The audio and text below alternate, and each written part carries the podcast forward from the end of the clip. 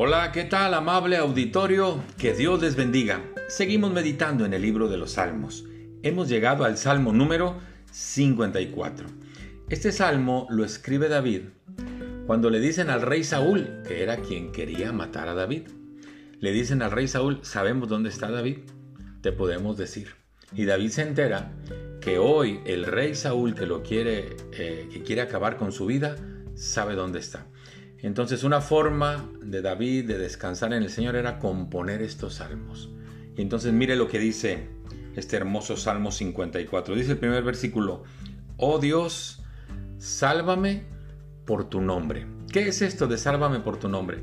Bueno, Dios ya había anunciado que David sería el sucesor de Saúl en el reinado.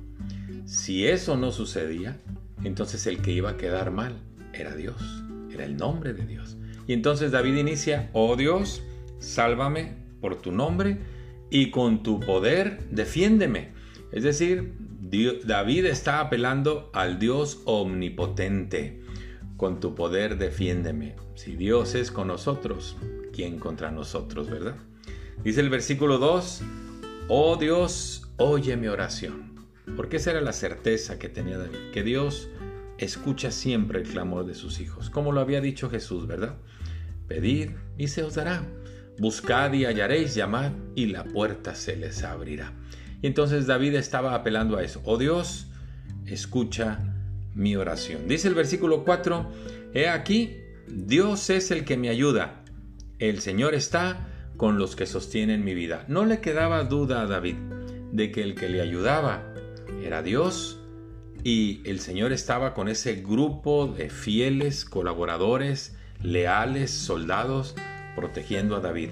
Por eso dice el Señor está con los que sostienen mi vida en esta batalla, entre tanto que Dios manifiesta su poder.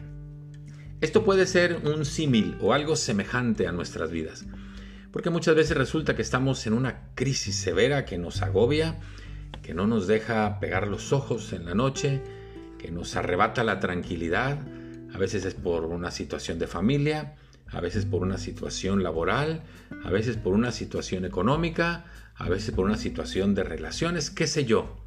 ¿Cómo tenemos que aprender a decir como David, oh Dios, sálvame por tu nombre?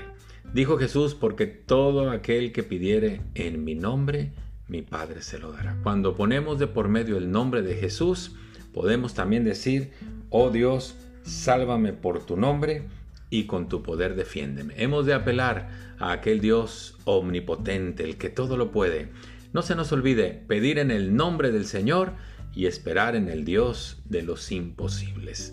Muchas gracias, que Dios les bendiga, hasta pronto.